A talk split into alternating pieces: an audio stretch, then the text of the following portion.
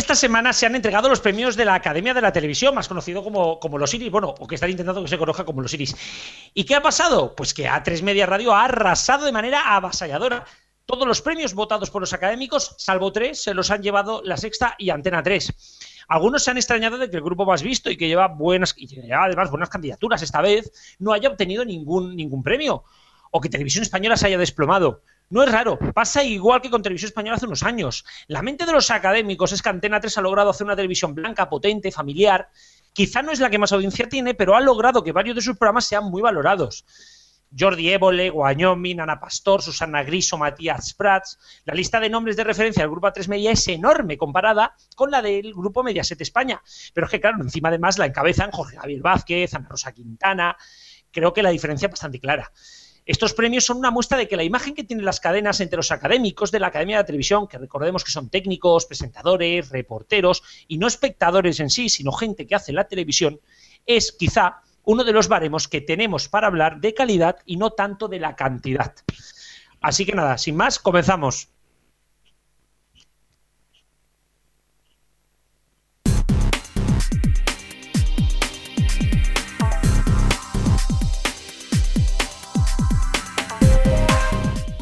Hemos llegado ya al programa número 34 de esta temporada en F de Radio. Madre mía, ¿quién lo diría?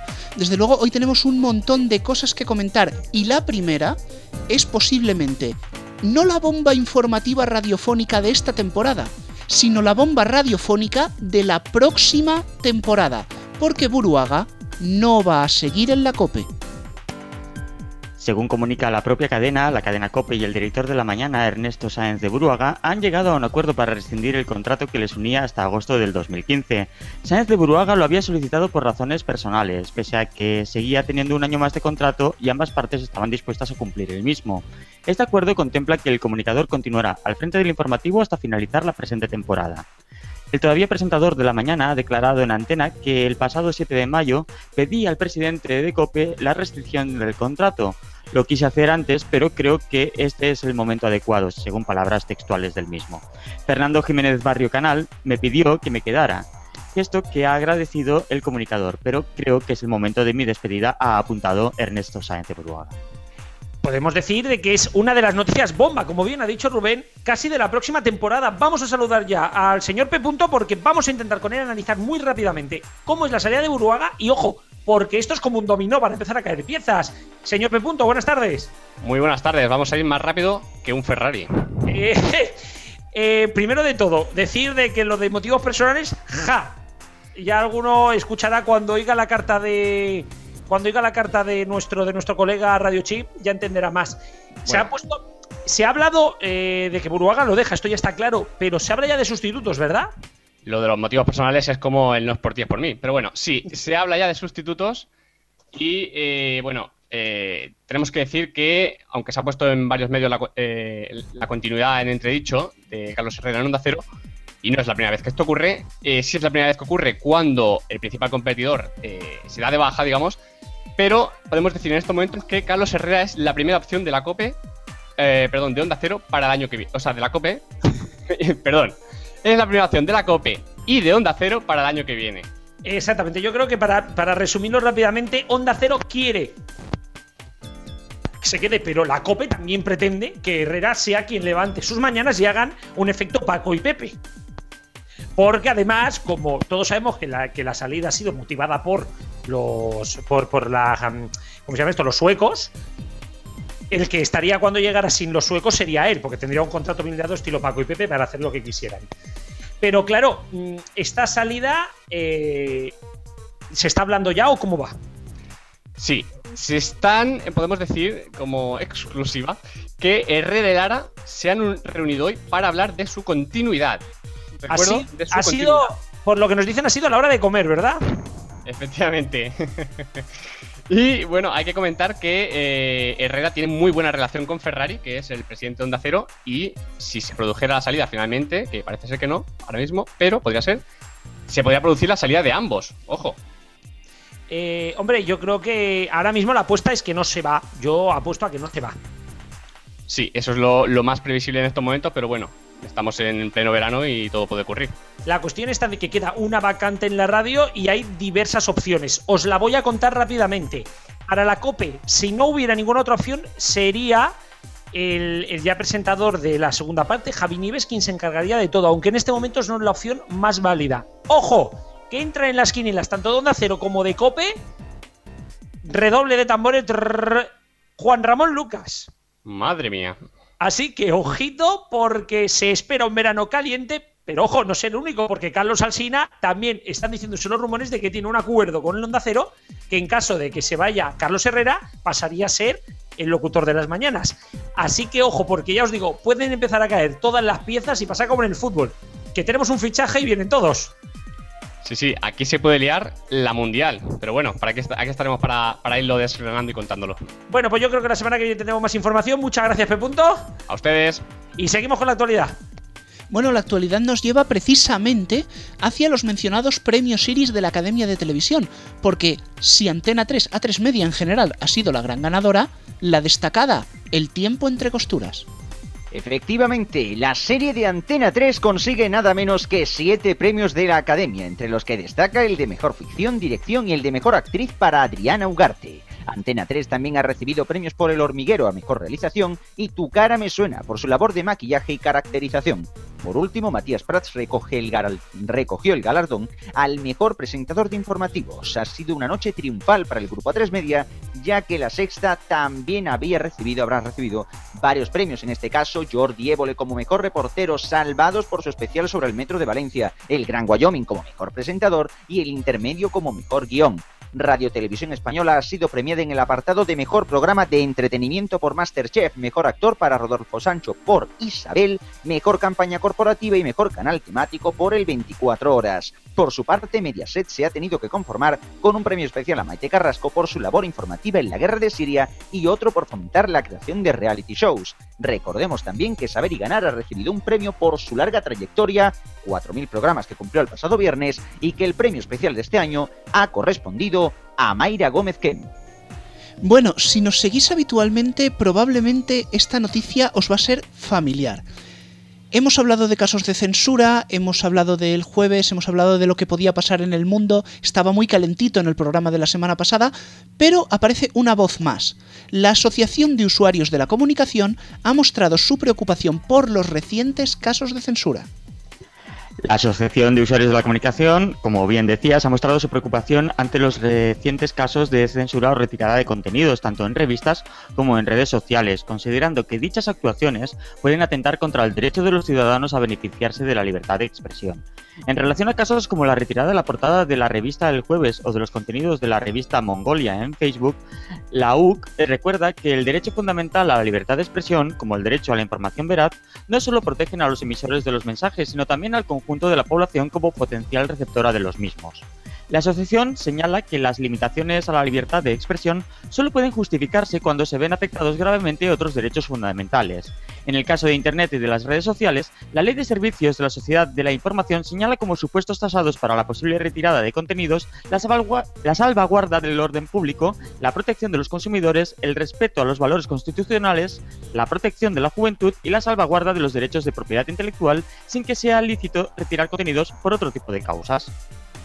Bueno, estamos ahora mismo las 7 y 7 minutos de la tarde, si nos escuchas en directo el jueves, está a puntito ya de empezar el Mundial de Brasil. El Mundial arranca y sobre todo, muy especialmente, en Gol Televisión.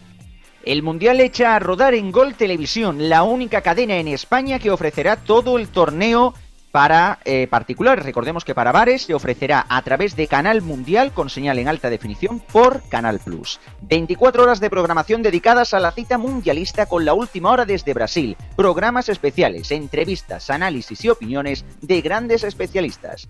Más de 10 horas diarias en directo Gol Mundial con toda la actualidad de la Copa del Mundo, la previa y el postpartido, el mejor debate y una activa participación del público, incluyendo, por ejemplo, la participación a través de la red social Google Plus. Más de 10 horas diarias en este directo Gol Mundial que además se completarán con partidos históricos de la selección como los que se han estado emitiendo a lo largo de estos últimos días. El Mundial FIFA 2014 comenzará su andadura hoy jueves en Gol Televisión en este caso con el partido inaugural Brasil-Croacia, aunque recordemos que la ceremonia inaugural se puede seguir a partir de las 9 de la noche y desde ya en directo se puede seguir directo Gol Mundial con especialistas que están desplazados a Brasil. Bueno, bueno, lo cierto es que no solo Gol Televisión, el Mundial va a arrastrar todo un torrente de programas informando de fútbol. Por ejemplo, Energy analizará cada noche el Mundial en La Hora de los Campeones. El jueves 12 de junio, a partir de medianoche, Energy estrena La Hora de los Campeones, programa deportivo que resumirá y analizará cada jornada del Mundial de Fútbol de Brasil. El programa diario, dirigido y presentado por Ramón Fuentes, contará con la colaboración de los tertulianos Ciro López, Lobo Carrasco, David Sánchez y Pedro Pablo San Martín. Amplios resúmenes de la jornada mundialista, comentarios de expertos del mundo del fútbol, conexiones con los enviados especiales y un exhaustivo seguimiento a la Roja y a sus rivales. Así será la hora de los campeones, el nuevo programa deportivo diario dirigido y presentado, como ya hemos dicho, por Ramón Fuentes, que Energy estrenará esta misma medianoche, coincidiendo con el arranque del Mundial de Fútbol de Brasil. De hecho, no van a ser los únicos, porque esta noche a las 12 se despide la temporada de En el Aire de André Buenafuente en la sexta y justo después empieza el chiringuito de jugones especial mundial. Pero vamos ya a otros asuntos y es que la FAPE considera que Operación Palas no debe someterse a sus principios.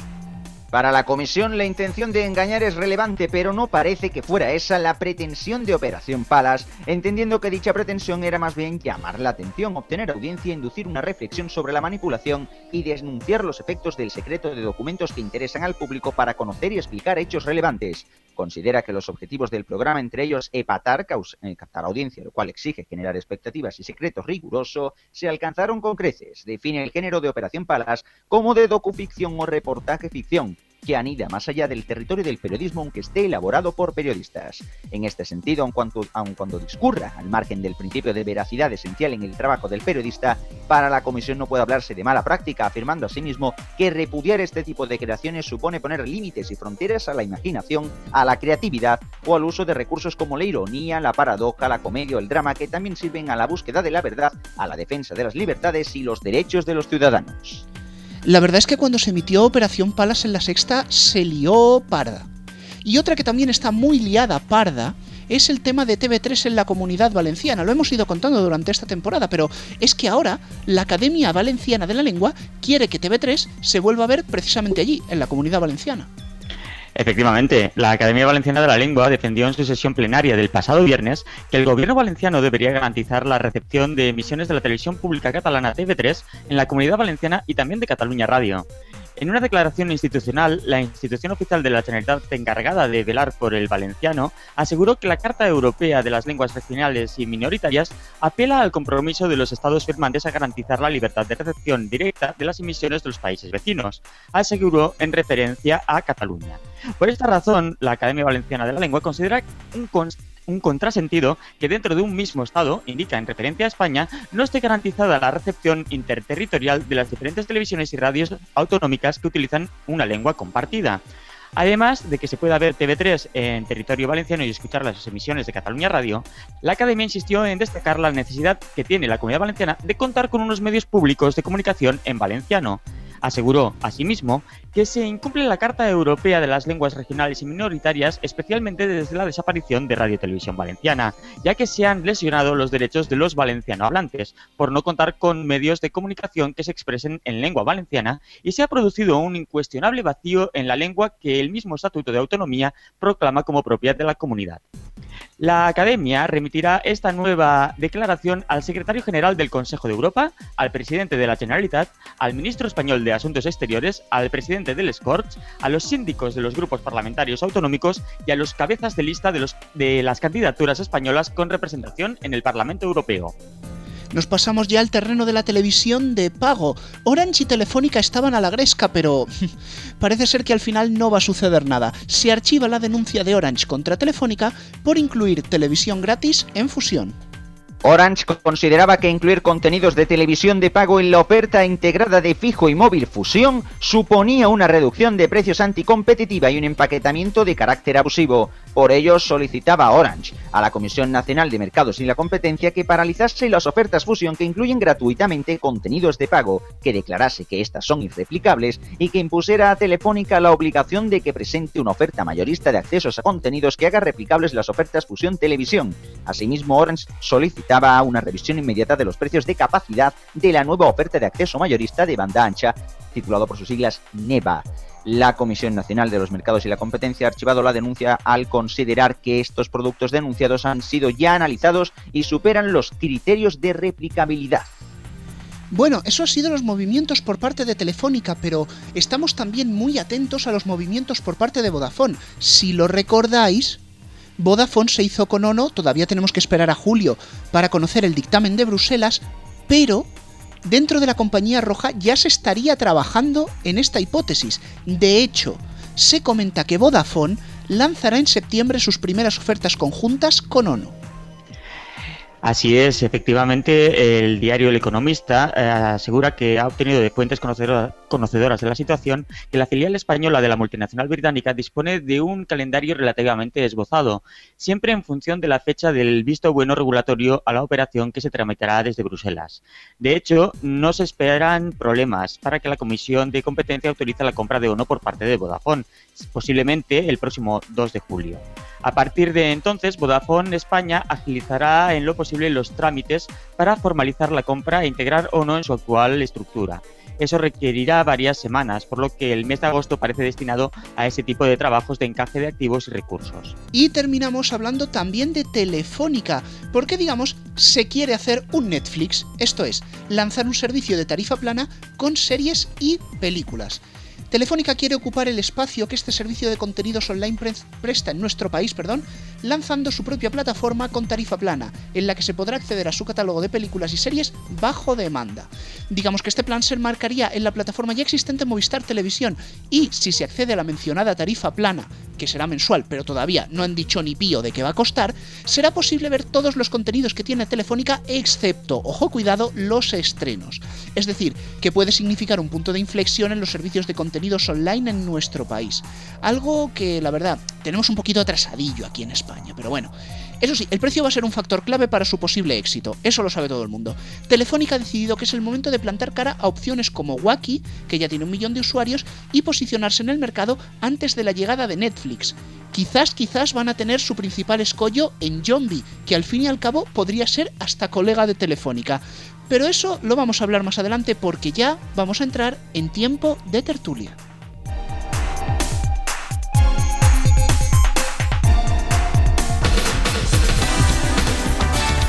RFT Radio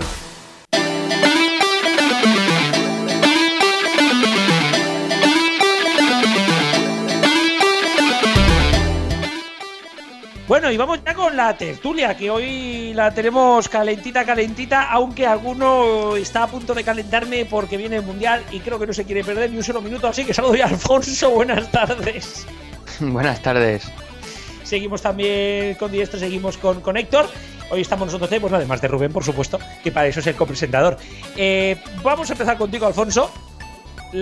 vamos a hablar primero, yo creo que de la noticia del día, que es la de Buruaga, y la posible caída en, tromba de otros fichajes que quizá no son, pero que podrían pasar. ¿Cómo analizas tú toda la situación? Pues me ha sorprendido porque como de la salida de Buruaga se, se lleva hablando desde, que Buruaga está en la COPE, pues eh, cuando leí el otro día en un confidencial, reconozco que no recuerdo en cuál, eh, la posible salida de Buruaga no me lo acaba de creer. Pero en fin, hoy se ha oficializado un poco pronto porque seguramente ha saltado la noticia o ha saltado el rumor antes de tiempo, antes, antes de lo que quería la CUPE. Y, bueno, a ver quién lo sustituye porque también es cierto que la posible salida de Herrera a la CUPE se ha hablado más de una vez, pero parece que ahora va, más en serio. E incluso, como ha informado el compañero P. la reunión de Herrera y Lara esta tarde, o sea, la reunión, la comida entre ellos, eh, puede hombre, puede dar a entender que Lara lo que pretende es sujetarlo, o sea, convencerlo de que se quede en, la, en onda cero y que por tanto sí que ha habido por lo menos oferta de la CUPE, más allá de lo que haga Carlos Herrera. Exacto, yo creo que el dato, yo creo que el dato es ese. ¿Hay oferta? Sí. Pero la onda cero también quiere agarrarlo, vamos. Ese es el dato que yo creo que nos tenemos que quedar de P. Punto. Sí, yo creo, vamos a ver, yo, yo creo que en Onda Cero no va a haber cambios. Y vamos, de- deberían luchar por eso porque es una cadena a la que le va bien. Ahora, ¿quién entonces podría sustituir a Burbuja? Pues ya veremos. Habéis dicho varias posibilidades. Ninguna creo sinceramente que sea mejor que la de Burbuja.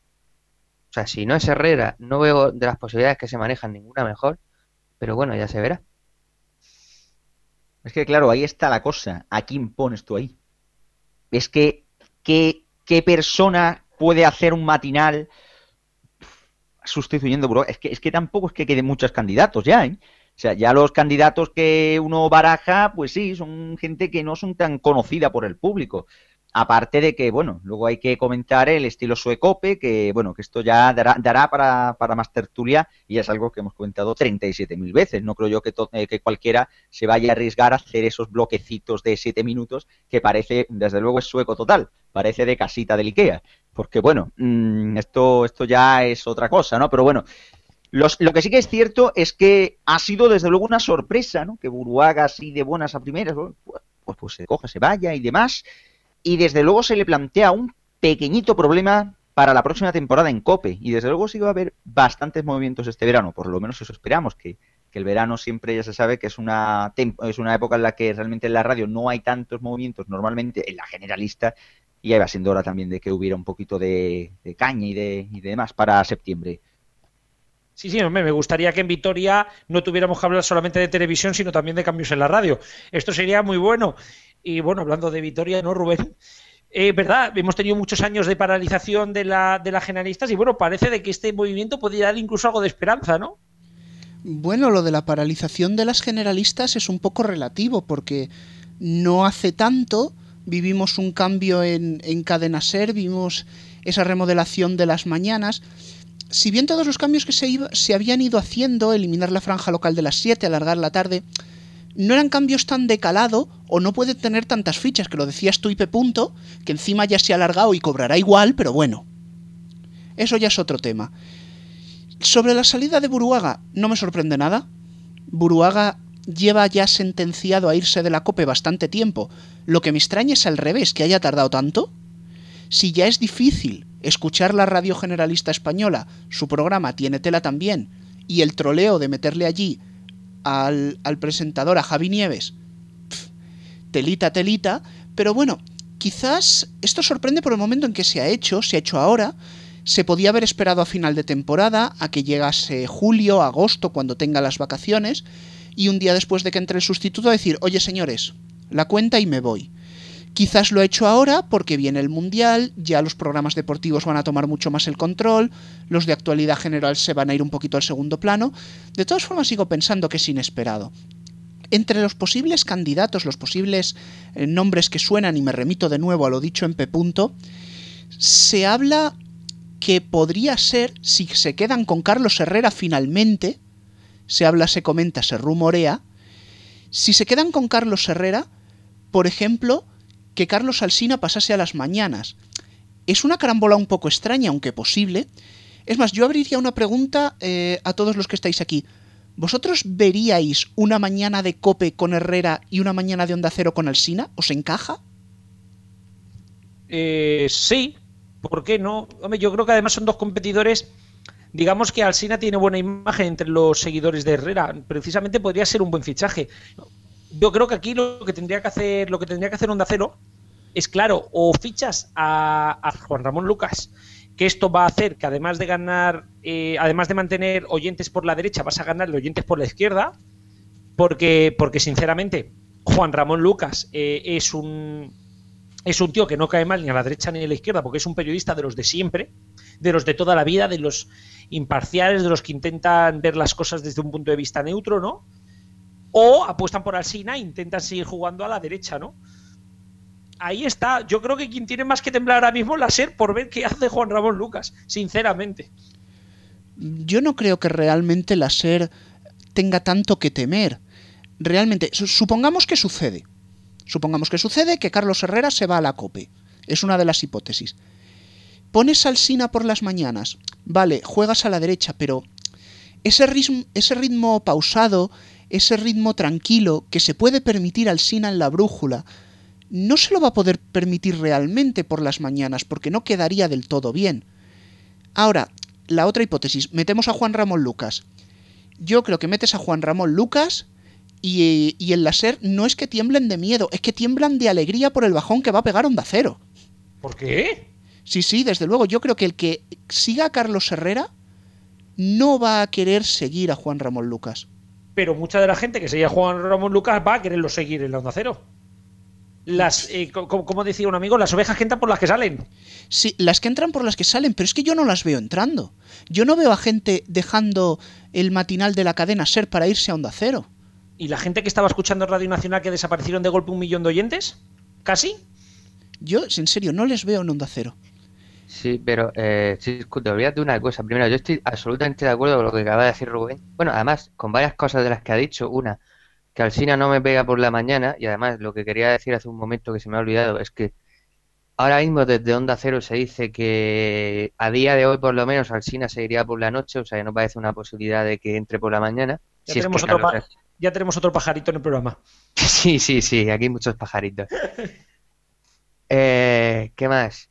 Eh, vamos a ver, que, que el análisis que estabas haciendo ahora de, utilizando a José Mota, eso de las gallinas que entran por las que salen, yo te diría que es más fácil perder oyentes que ganarlos. Es decir, es cierto que a la larga, si tú pones a Juan Ramón Lucas, puedes ganar, porque por mucho que tú digas lo contrario, mm, puedes ganar oyentes de centro izquierda, porque Juan Ramón Lucas uno lo ve más en una imagen de centro izquierda, pero lo primero que vas a perder es, es oyentes de derechas que se irían como locos a la COPE. O sea, vamos, eh, eh, para la COPE sería, bueno, si consigue a Herrera ya sería por supuesto un gran triunfo, que bueno, que está por supuesto por ver. Pero es que si encima le pones de contrincante a Juan Ramón Lucas, pues ya es toda la derecha en banda a, la COPE. Que en Onda, en Onda Cero al final podrían ganar oyentes por ahí, pues puede ser, pero más a la larga. Y luego yo no veo, por último, o sea, el interés de poner, de cambiar, digamos, el perfil de la cadena, mm, escorándola un poco más al cen- centro izquierda en vez, en de al centro derecha como está ahora, cuando ahora le va bien. No, a ver, hombre, yo lo que me refería, yo lo que me refería que, que sí que es cierto de que Onda Cero tiene una audiencia. Seamos sinceros, es la cadena de derecha menos de derechas que hemos tenido. Porque por las tardes Julia Otero, por las tardes Julia Otero, pues es una tía de centro izquierda. Y nadie lo puede negar. Y antitaurina, tócate las narices. Y bueno, yo no creo que pudiera hacer tan malo, tan mal de esto. Julia por las mañanas, que, por que me lo está aquí diciendo, me lo están diciendo por la interna. Julia por las mañanas yo lo veo difícil. Ahora bien, creo que sería un fichajazo, ¿eh? Sí, Y Julia por la mañana nos dejaría más de uno a cuadros. Porque yo creo que esta mujer tiene para hacer mañanas, ¿eh? Y además es una mujer que vendría bien en la parte de entretenimiento también, no solamente en la de actualidad.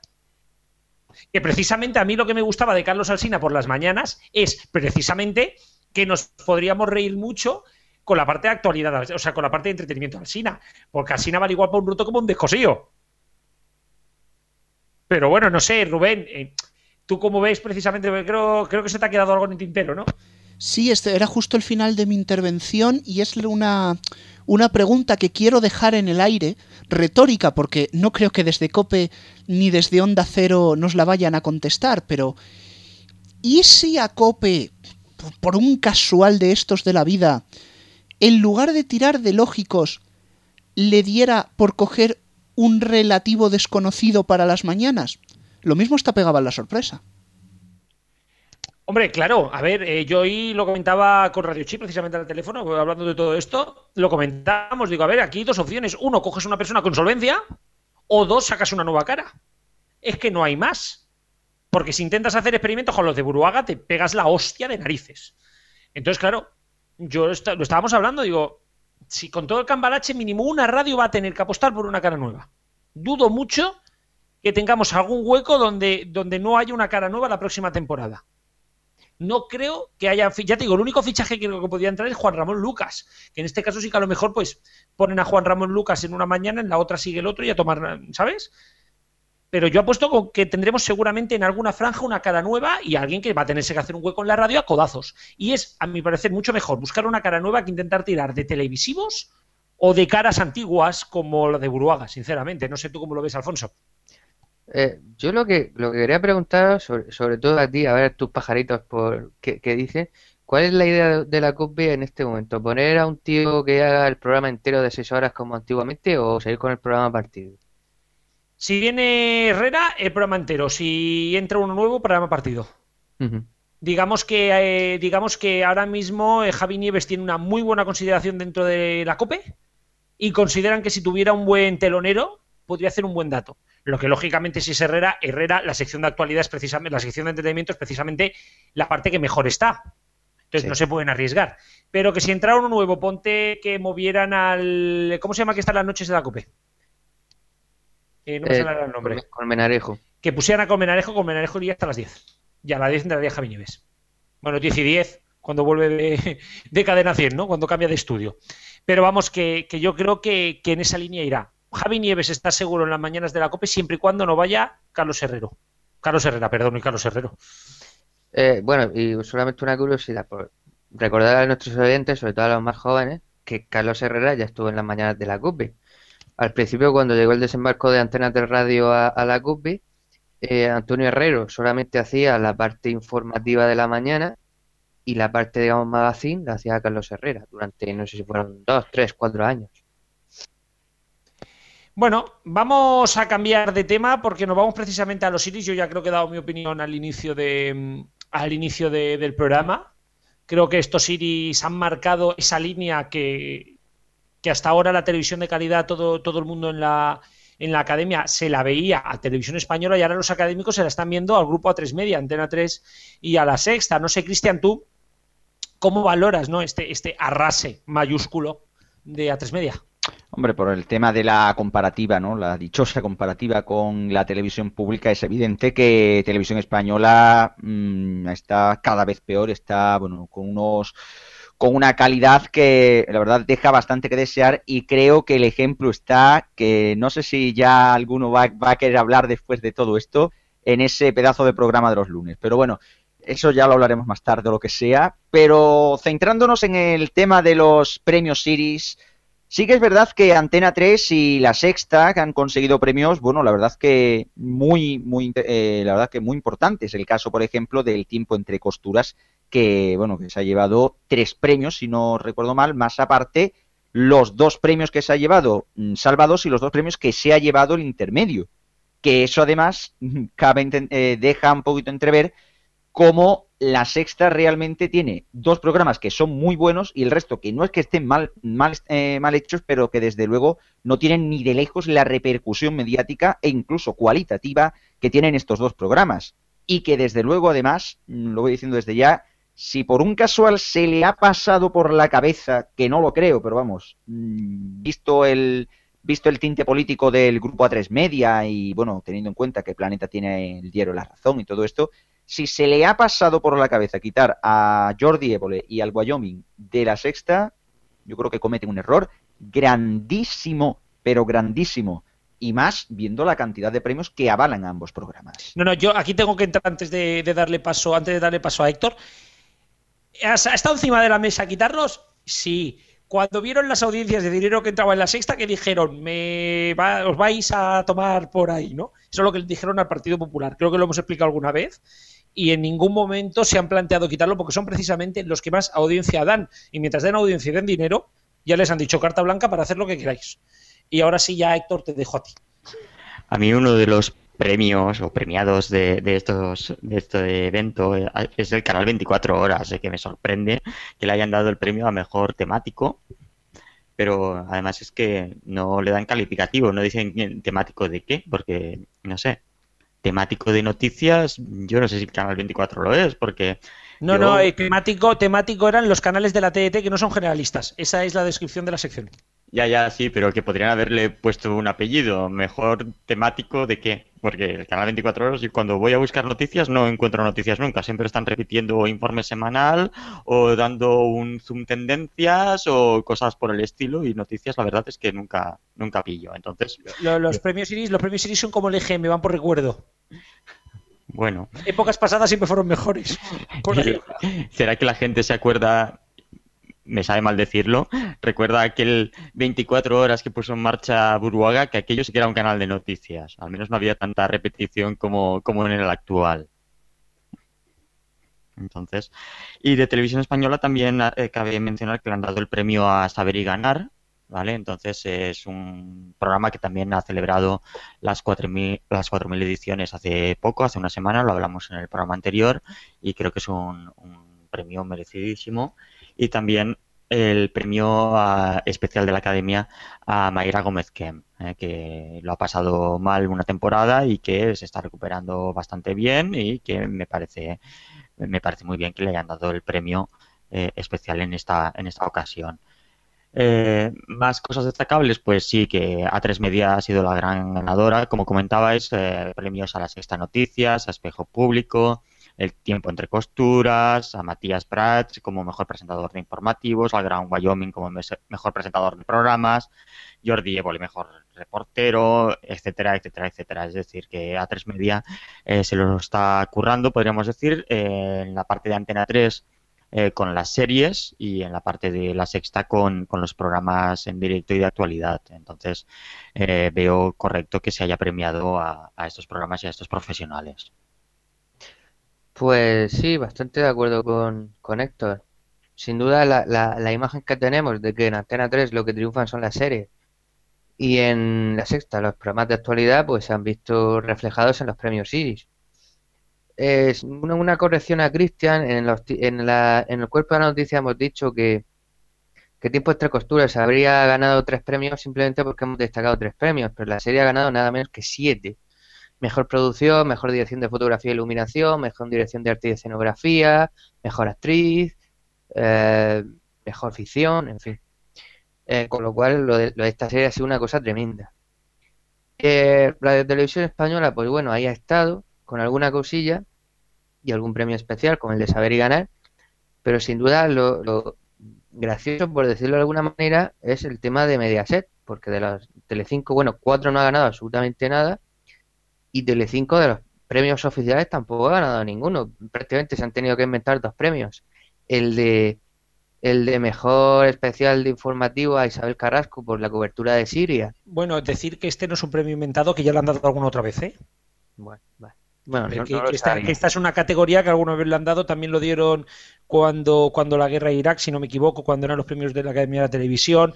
A ver, este premio va apareciendo y desapareciendo dependiendo de cómo le da la Academia, ¿eh? El que tiene WhatsApp es el que viene ahora. Sí, efectivamente, el de, bueno, no dudo por supuesto de la labor de Isabel Carrasco en la, en la, en el conflicto de Siria, que seguro que ha sido muy bueno y seguro que es un premio muy merecido.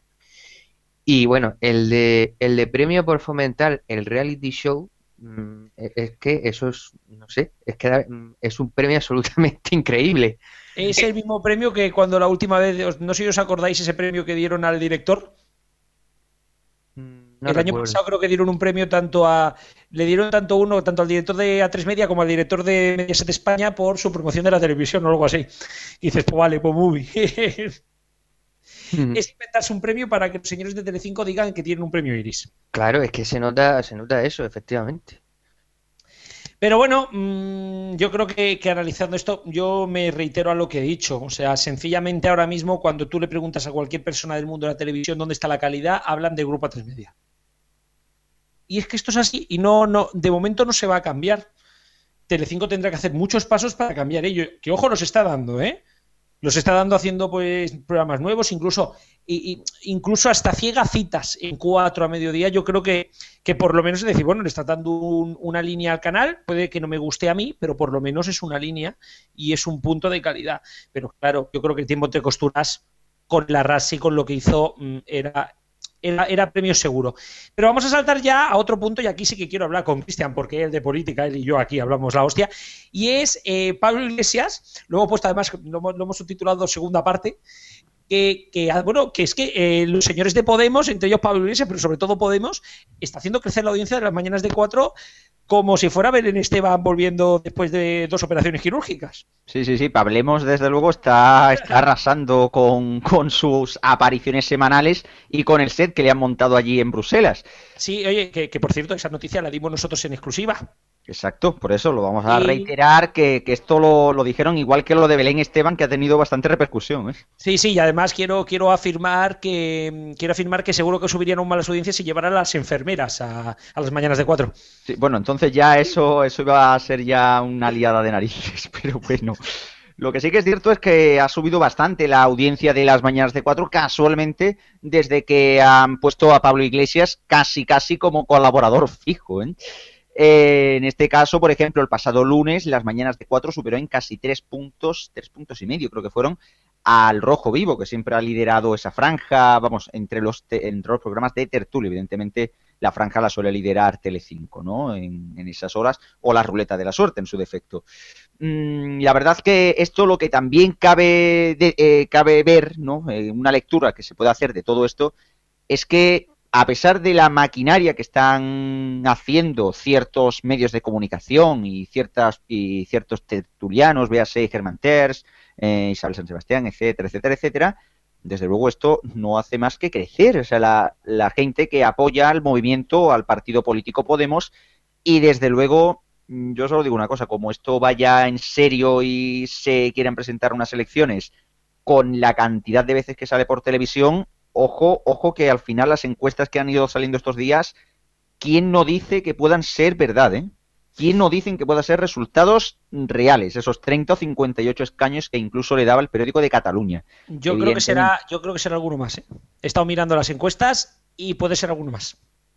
¿De 58 o de 30? De 58. Anda, no flipáis nada vosotros. No, no, no, no, no, yo esto es muy que- claro. Rubén, yo creo que es Las mucha tela. Están en la línea, están en la línea donde eh, pueden obtener el tercer escaño en las provincias de tres escaños. Están en esa línea.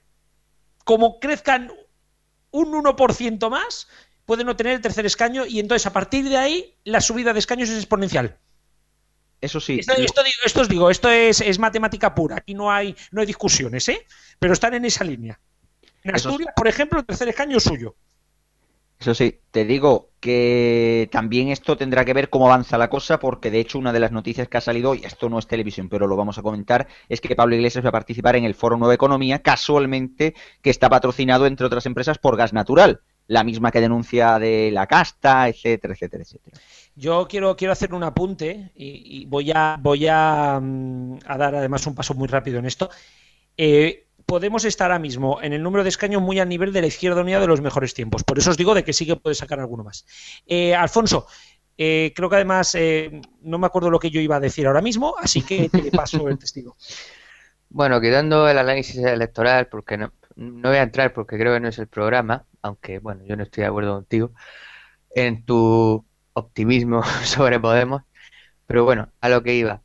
Eh, bueno, es, es evidente de que no solamente Pablo Iglesias, sino Juan Carlos Monedero están saliendo en las mañanas de cuatro en la tertulia, está disparando la audiencia del programa, que ya de por sí no era mala, hay que decirlo, porque parece que todo el mundo en este país veía el rojo vivo y nadie veía las mañanas de cuatro, pero tampoco la distancia entre, ambos programas era muy alta. Pero es que ahora, como estaba comentando Cristian, el lunes llegó a superar las mañanas de 4 a, al rojo vivo. Y ayer también, lo he estado comprobando esta mañana y ayer también. O sea que está pasando más de un día. Y, pero yo, por ejemplo, vamos a ver, más allá de que sa- saquen a, a este partido y a esta gente, que será muy interesante de escuchar, yo no digo que no, eh, lo voy a decir como lo pienso, me parece hasta indecente el tratamiento le está, se le está dando desde cuatro y sobre todo Jesús Cintora.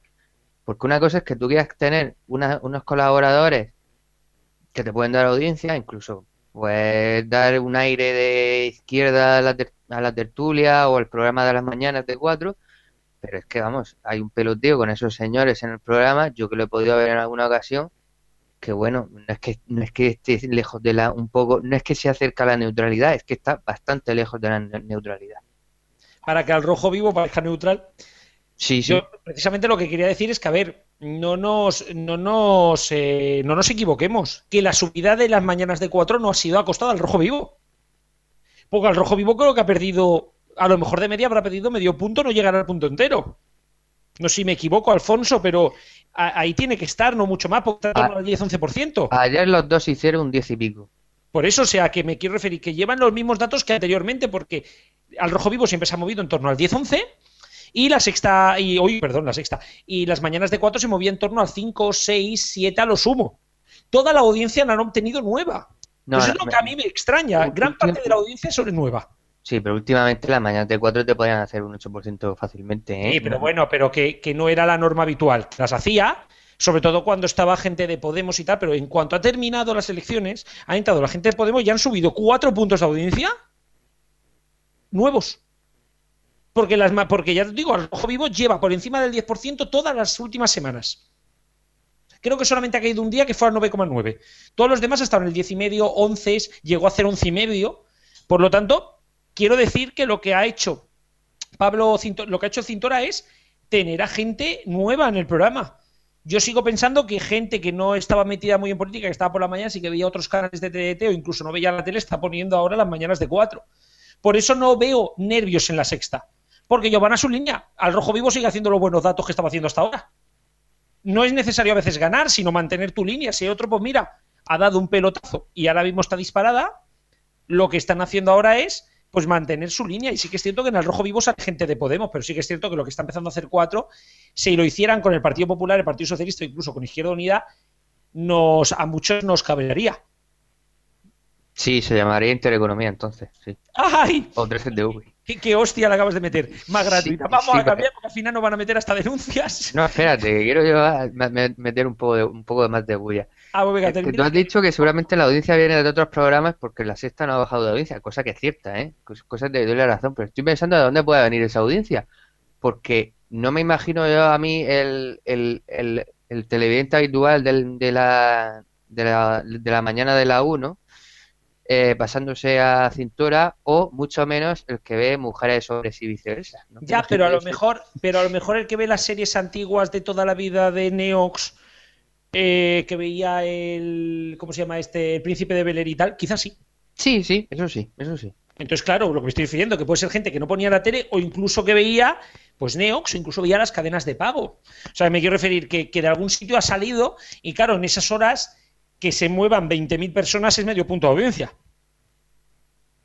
Sí, sí, sí, sí. Por eso os digo que, que por ahí, que por ahí, bueno, eh, cierra, cierra diestro. Estaba por aquí comentándole, me estaba pasando por aquí la notita, que ya no se emite el Príncipe de Bel Air a la hora de la tertulia, ¿eh? Ojo, que se emite Walker desde este lunes. Ha sido de lo poco que... han Pues mira, poco- sí. precisamente me dan la razón. Mucha gente que a lo mejor estaba viendo antes a Emma Joven y tal, pues a lo mejor se ha ido ahí. Ya metió Walker, por cierto, con una alegría de mi abuela brutal. Sí, y tres capítulos que emiten, ¿eh? que vaya tela, bueno. Y no están funcionando mal, ¿eh? No, no me extraña, no me extraña. Hay mucho, hay mucho fan de Chuck Norris por ahí. Mi abuela. No lo digo muy alto que luego me, ve- me pega una patada voladora, pero bueno. Yo, yo por eso estoy intentando no meter la pelota porque si no vamos a morir. Un, Eh, un- un cambia- día tenemos que hablar de tu familia, o sea, tu abuela fan de Chuck Norris y de Walker, eso, en fin. Uy, bueno, y si te contara, y mi madre se pasa, se ve todas las series procedimentales, incluida mentes criminales. Pero bueno, vamos a cambiar ya de, tema. Bueno, y por cierto, el último día eh, estaba, llegaba a casa, estaba mi hermano en el mi padre en el y mi madre viendo, viendo Tiki-Taka. Así que hasta ese punto llegamos. Eh, cambiamos a los nuevos programas, bueno, a la lucha de los lunes, precisamente con, con el pueblo más divertido de España, que es el más divertido pero no el más visto de España, y el chiringuito de Pepe, que no es el chiringuito de Pepe, sino que es chiringuito de Pepe, porque si no nos van a denunciar, eh, de, nos van a denunciar Pedrerol y compañía, ¿no es así, Héctor? Eh, pues sí, pues sí, el chiringuito de Pepe frente al pueblo más divertido de España, pues bueno, el chiringuito se llevó 24,6% de audiencia y el programa de Mariló Montero en prime time, mm, 8%. Sí, como sus mañanas, tampoco... Exacto, predecible. Yo diría que sí. Yo diría que nadie se esperaba que fuese un bombazo el programa, ni que, ni que fuese lo más visto de la noche, ni nada. Y eso que justamente eh, estaban en, pueblos de España y que el chiringuito de Pepe pues se ha rodado eh, en un pueblo de la localidad de donde resido, de Castellón, se ha rodado en Peñíscola. Por lo tanto, me alegro de ese dato, aunque sea en Telecinco, todo hay que decirlo. Pero sí, es una serie de humor eh, con Santi Millán y parece que está bastante bien hecha. Es la típica serie de Telecinco que mezcla humor con cosas cotidianas y tal y cual, con profesiones. y, vamos, lo típico que hace Telecinco, que se pone en un sector y hace una serie. Yo quiero, yo quiero hacer un apunte antes de que entre, antes de que esté Cristian, y es que estamos viendo que Telecinco ha empezado a hacer como Antena 3. está buscando series baratas, pero bien hechas. Me estoy acordando, me estoy acordando de, de Con el culo al aire, por ejemplo. Me estoy acordando de Vivo, Vive Cantando. Telecinco pues ha cogido esta línea en vez de hacer grandes producciones, porque ellos se lo gastan sobre todo en realities. Si os fijáis, Antena 3 hace grandes producciones y pequeñas producciones y Telecinco hace realities y ahora va a empezar a hacer pequeñas producciones. Esto va a ser muy bueno para la ficción española. Ya, pero es que los realities además para Telecinco son series, porque vamos, está todo guionado, tiene un equipo de, Sí, de, de guionistas y van ahí poniendo... Supervivientes, supervivientes ha costado lo mismo que el tiempo entre costuras. Exacto, y, y el Sálvame pues también es como una serie. Pero el Sálvame sale bastante, el Sálvame sale bastante más barato. Ya sí, pero ta- ta- también es una serie. Tiene un equipo de guionistas y todas las tramas que, que se dan en el programa, pues está todo bajo guion y todo está premeditado y todas las situaciones que No, se dan ahí. Y además es así, o sea, el otro día, eh, porque bueno, me dijeron, estuve hablando precisamente de las multas de competencia y estuve hablando con Sálvame, es que nunca lo veis, ¿no? Y yo le dije, me voy a sentar. No sé si os, no sé si sabéis que ha salido un vídeo de, uno de ellos de fiesta hace 10 años. Bueno, se pasaron una hora y media que si traían la cinta, que si vamos a enseñar 20 segundos, que si nos vamos a publicidad y luego enseñamos 10 más, y luego el resto del programa discutiendo sobre la cinta. Está hecho el programa entre ellos, de verdad. Es impresionante. Yo te digo, yo es algo que no, que no he llegado, no llego a entender cómo funciona Salvan. Pero bueno, Cristian, eh, creo que te toca a ti, ¿no? Sí, sí, yo desde luego te digo la verdad, hablando de Sálvame ya, hablo, yo alabo, alabo cómo pueden rellenar tantísimo tiempo con tan poco material. Es para quitarse el sombrero, de verdad. Son, son la leche. Porque vamos, eso yo creo que nosotros lo intentamos y no nos sale. Lo intentamos, ¿eh? Pero no nos sale.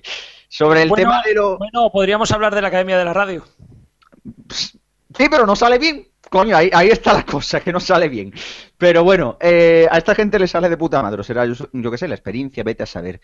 Lo que sí, sobre el tema de los lunes, es verdad que el chiringuito de Pepe es una producción, vamos, de bajo coste y, hombre, se agradece, es verdad que se agradece que, bueno, que al fin y al cabo esto va a dar puestos de trabajo y demás historia en una industria que la verdad está bastante mermada, ¿no? Sobre todo porque tanto ya no solo la de series, sino al fin y al cabo la cinematográfica, que al fin y al cabo comparte, comparte además muchas veces actoraje y también pro- eh, realizadores y demás, está bastante tocada, sobre todo por la, bueno, por diferentes mm, cuestiones económicas, ¿no? Que ha vivido el país.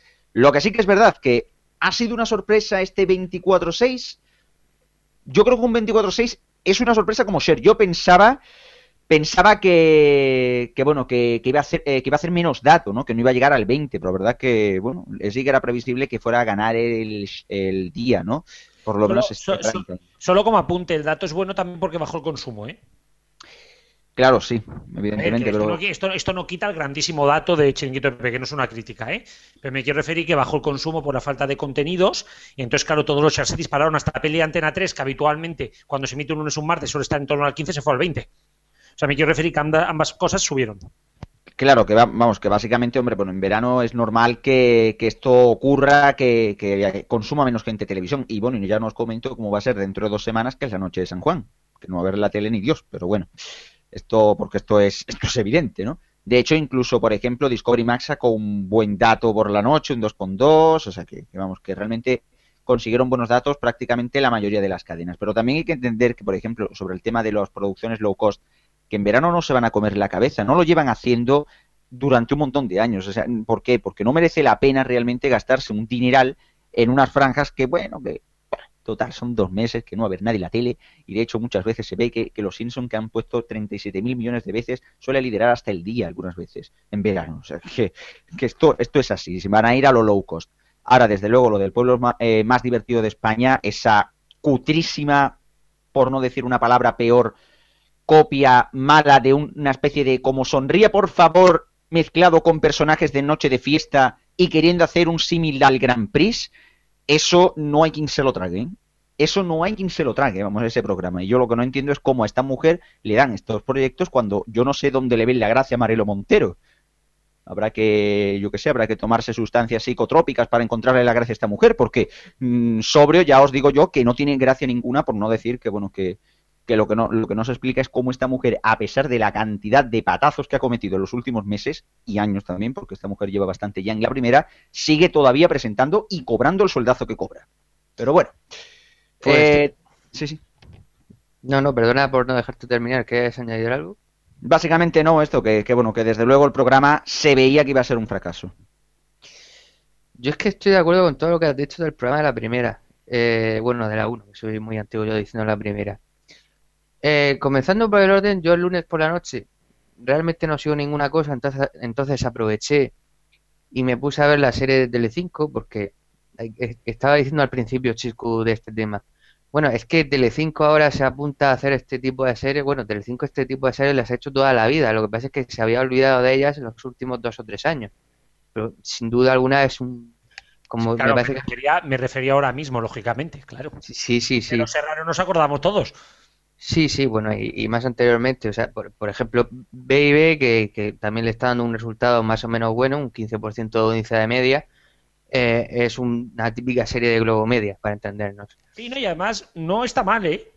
No, no, yo la sigo Estaba y... viendo capítulos y oye, mucho mejor de lo que me esperaba. Me pasó como con Vive cantando. Mucho mejor de lo que me esperaba. Mm.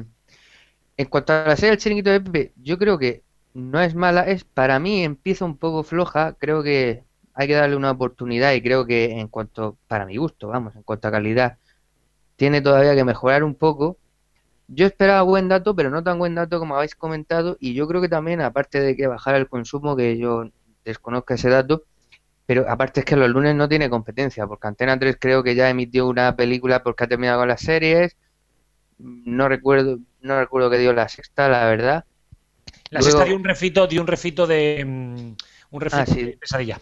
Sí, sí, es verdad. O sea, que eran repeticiones, la 1 con esa aberración, porque es que no se puede llamar de otra manera, el programa de la 1, o sea, era, vamos, ver ahí al señor Barragán, a Manolo Rollo, a Mariló Montero, a Mario Vaquerizo, o sea, esa mezcla ahí de gente más los pueblos de España era una cosa, vamos, era, era una, eso sí que era una pesadilla, Yo- y yo- no lo de la sexta, Yo estaba deseando que saliera la vaquilla y empezar Sí. a darle jornadas a todos. y tanto. Pero bueno, vamos a ir cerrando ya la tertulia, pero primero de todo tenemos que hablar porque algo está pasando en Kiss. Sí, sí, algo está pasando. Esto parece un cebo de telecinquero. Tanto, tanto, tanto, eh, yo creo que me dio mucha caña Telecinco en este programa, pero bueno. Oye, yo, yo he alabado hoy, he alabado hoy que Chiringuito de Pepe. No la he podido ver mucho, pero los trozos que he visto, y por ejemplo B&B me parecen series muy buenas para el presupuesto que tienen, ¿eh? No, no, yo no estoy. Yo cuando tengo que alabar a Telecinco lo alabo. Lógicamente, si tengo que hablar de Jorge Javier Vázquez, Hombre, hombre, yo es que yo qué sé, un servidor tiene unos gustos más esto. Yo, yo vi Juego de Tronos el lunes, ¿eh? Pero vamos, el, también digo que, que, bueno, cuando uno ve, cuando uno ve series, hablando de Canal Plus como crematorio, pues claro, es como comparar el jamón con la mortadela. Pero bueno, eh, Vamos con, eh, con un tema que la verdad esto sí que algo se está moviendo en Kiss. Y es que la verdad que ha resultado curioso. El otro día, pues casi de casualidad, estaban cambiando así y demás, zapeando por el dial, zapeando, bueno, tras, eh, transitando, transitando por el dial, nos encontramos como en Kiss FM, ahora a las siete y media de la tarde, hacen desconexiones informativas para comunidades. Y, bueno, estaban dando noticias de Andalucía, en el caso donde yo me encuentro. Una cosa que yo desde luego en Kiss no, es que es lo último que me esperaba, y es que pusieran informativos a las medias horas. De verdad, yo, si esto lo hacen, y si esto va más allá del programa de vuelta a casa, porque parece ser que no lo ponen en otra hora, hemos intentado poner a, las 3 de la tarde, a las 8 de la tarde, pero al parecer nada más que lo ponen una vez al día, si lo hacen más horas y lo van incluyendo en más franjas, desde luego, para quitarse el sombrero y esperemos a ver si ya de verdad que XFM ofrezca algo más que una selección hipermanida y unos informativos que, que si parpadeas te lo pierdes, como la Fórmula 1, vamos. Bueno, los informativos de XFM y los que le intentaron copiar Hola M80 Express siempre han sido Sí, unos informativos de corre que te pillo y no te enteras de, de mucho si no pones mucha atención. Es más, los que vivimos en zonas donde está XTV recordamos los informativos de este canal cuando los tenía y eran igual, o sea, eran dos minutos de reloj como máximo. Es decir, que si se podía terminar en minuto y medio, se terminaba y tira para adelante. Pero más allá de los informativos, la sorpresa es esa de que se haga a nivel andaluz. A mí solo se me ocurren dos cosas. Primero, Kiss FM realmente quiere hacer desconexiones locales, que yo me imagino que habrá tenido que entrar alguien en shock porque decir desconexiones locales o regionales en Kiss tiene que cortocircuitar la mente de alguien. Decir, uy, desconexión, uy, esa palabra no la conozco. No, porque se les desconecta el cerebro en ese momento. No, no, ahí tienen que pegar chispazos o no se entiende, piensan que es otro idioma. La, la cadena que precisamente se tira en cadena 24 horas al día, que meta ahora un boletín regional. Una de dos. O están queriendo lanzarse al mundo de la desconexión local o regional, cosa que ya hablamos hace un par de semanas con el tema de 40 principales en Madrid, algunos intentos a nivel de Alicante, Cadena 100 también, todo muy tímido, vamos a decir la verdad, o la opción B, que yo la veo como mucho más probable. Han notado el aliento del Consejo Audiovisual Andaluz en el cogote y ha dicho, o me empiezas a hacer informativos, o arramblo con todas las licencias. Y obviamente Kiss lo último que quiere es que le arramblen con las licencias en Andalucía.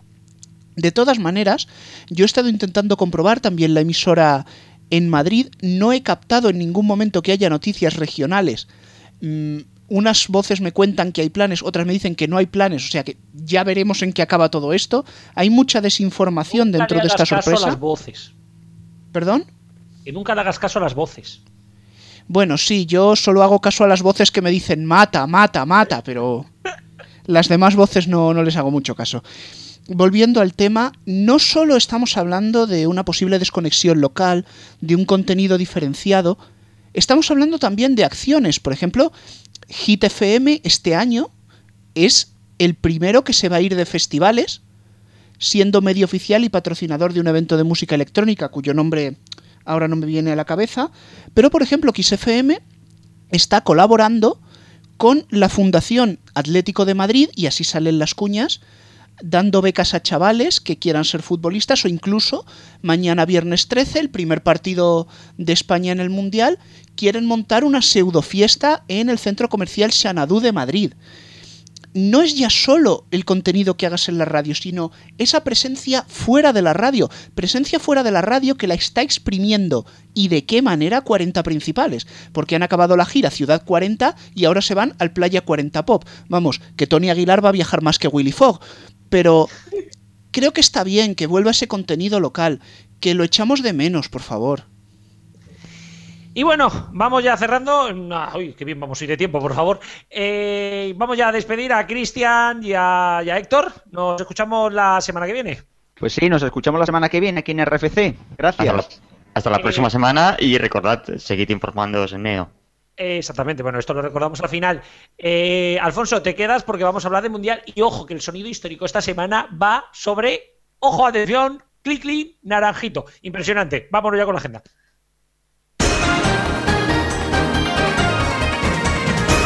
RFC Radio.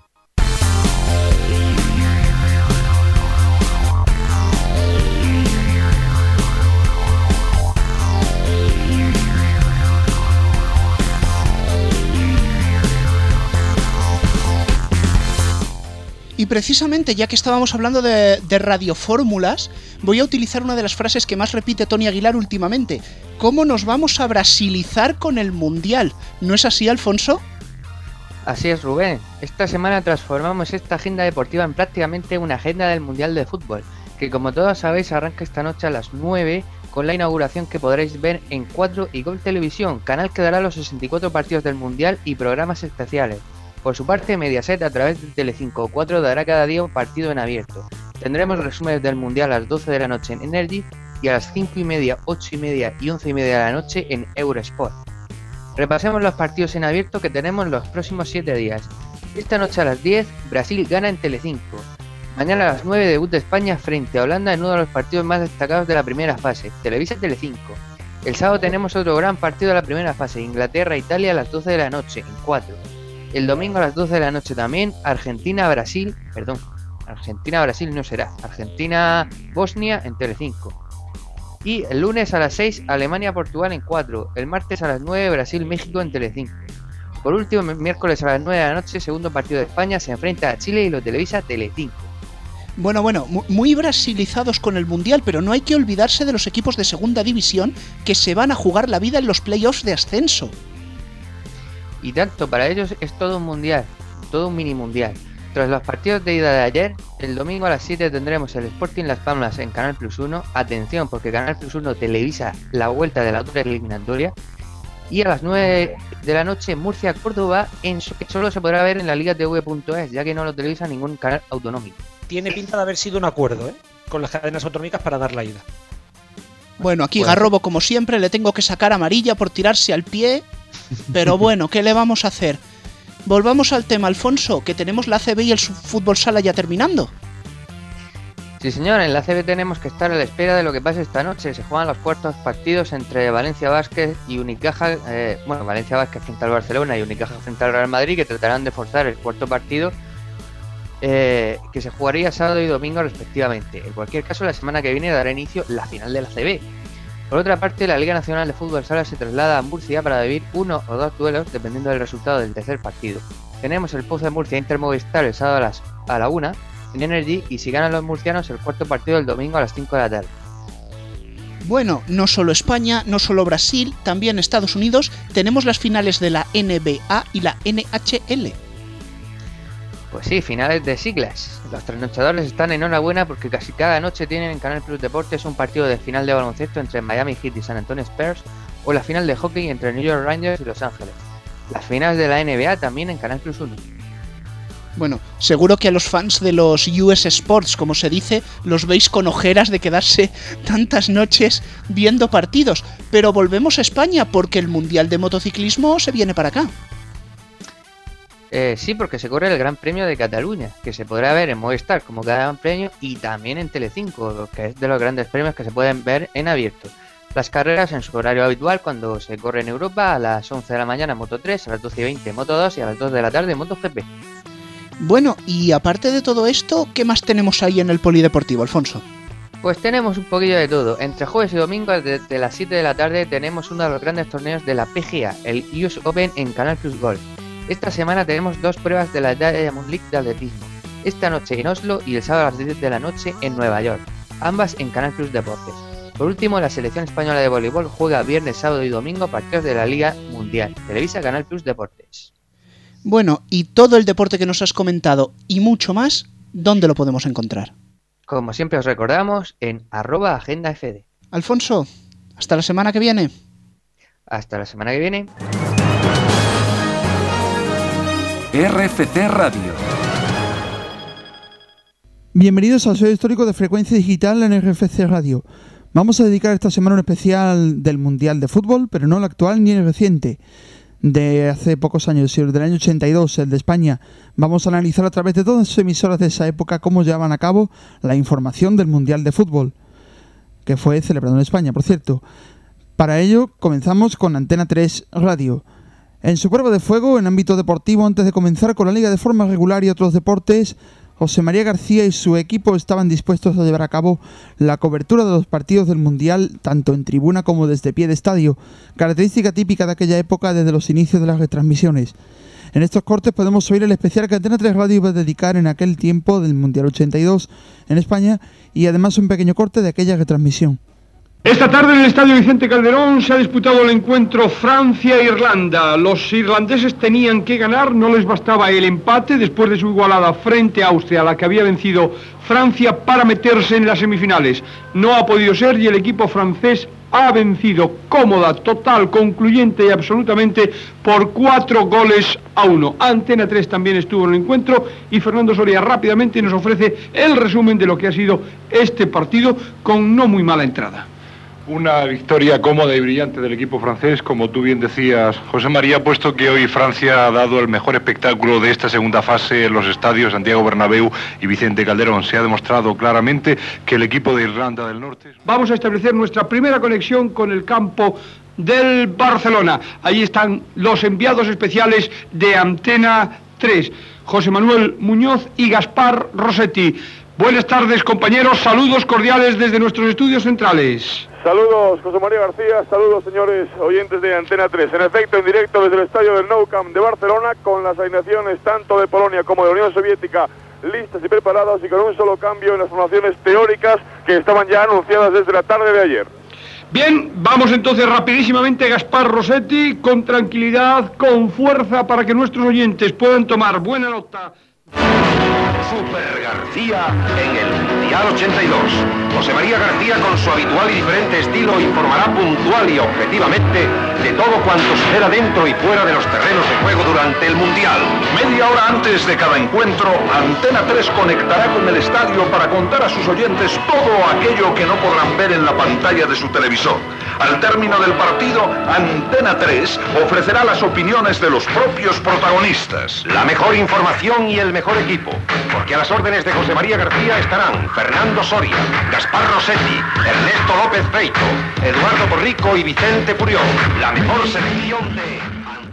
En el segundo caso nos vamos a Radio 3. El Radio 3 de Radio Nacional de España en aquella época se convirtió en Radio Mundial 82. Era una emisora de servicio público donde, entre otras características, se incluían boletines en distintos idiomas y colaboraciones con Radio Exterior de España, un trabajo que en tiempos actuales no se ha vuelto a realizar ni en Radio 5, donde podría estar perfectamente conjuntado en nuestra opinión. Oigamos a continuación el corte. El próximo servicio informativo se lo ofreceremos a las 14 horas. Our next service will be a news bulletin in an hour's time at 2 o'clock. Prochain service, les nouvelles à 14 heures. Um 14 Uhr melden wir uns wieder mit den neuesten Nachrichten. Prossimo servizio, il notiziario delle 14. Próximo serviço de informação, notícias às 14 horas.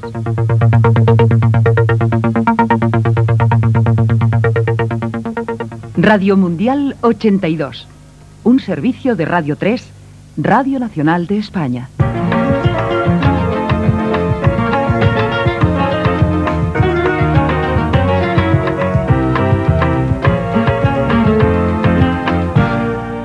Con il volo proveniente da Casablanca.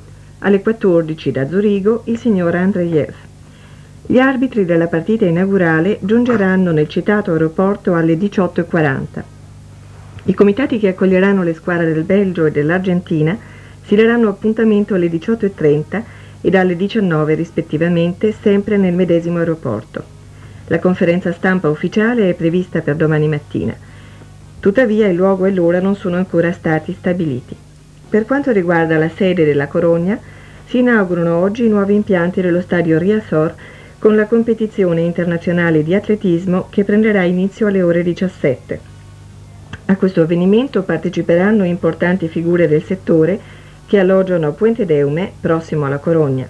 La manifestazione verrà ripresa dalla televisione e si potrà vedere sul primo programma dalle ore 18 alle 20.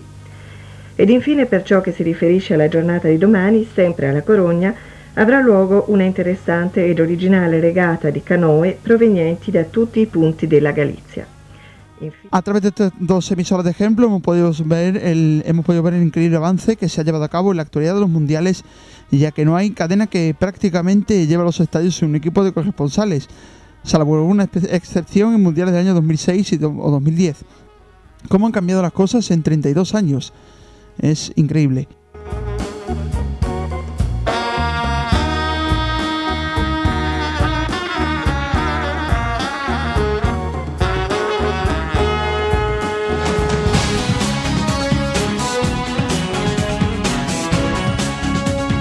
RFC Radio.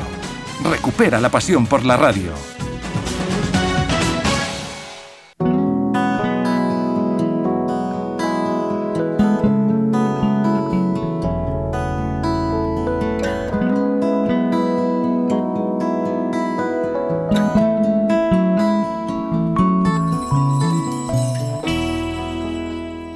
Bueno, Rubén, que ya comienza el mundial y que esto ya va haciendo que las vacaciones estén más cerquita, ¿eh? Bueno, bueno, yo la verdad es que tengo bastantes ganas de ver ya jugar mañana España, ¿eh? Fíjate que empezamos el mundial justamente por donde lo terminamos, España-Holanda. Sí, sí, es verdad, empezamos, empezamos como se terminó. Eh, mucho ojito porque va a haber buenas retransmisiones. 4 está allí, eh, Gol Televisión también está allí. Y, y, bueno, por cierto, que la inauguración está a las puertas de comenzar. Así que vamos a escuchar ya a Radio Chip, que os queremos dejar ya tranquilos. Va. Hola Rubén, hola Cristian, hola a todos, hola Paco Garrobo. La bomba puede que salte o puede que no. Buruaga se va de la COPE o le echan o bueno, no queda muy claro. Y escuchando lo que ha explicado el presentador de la mañana de la COPE y traduciendo al español, no quería seguir en buena parte por injerencias de los suecos.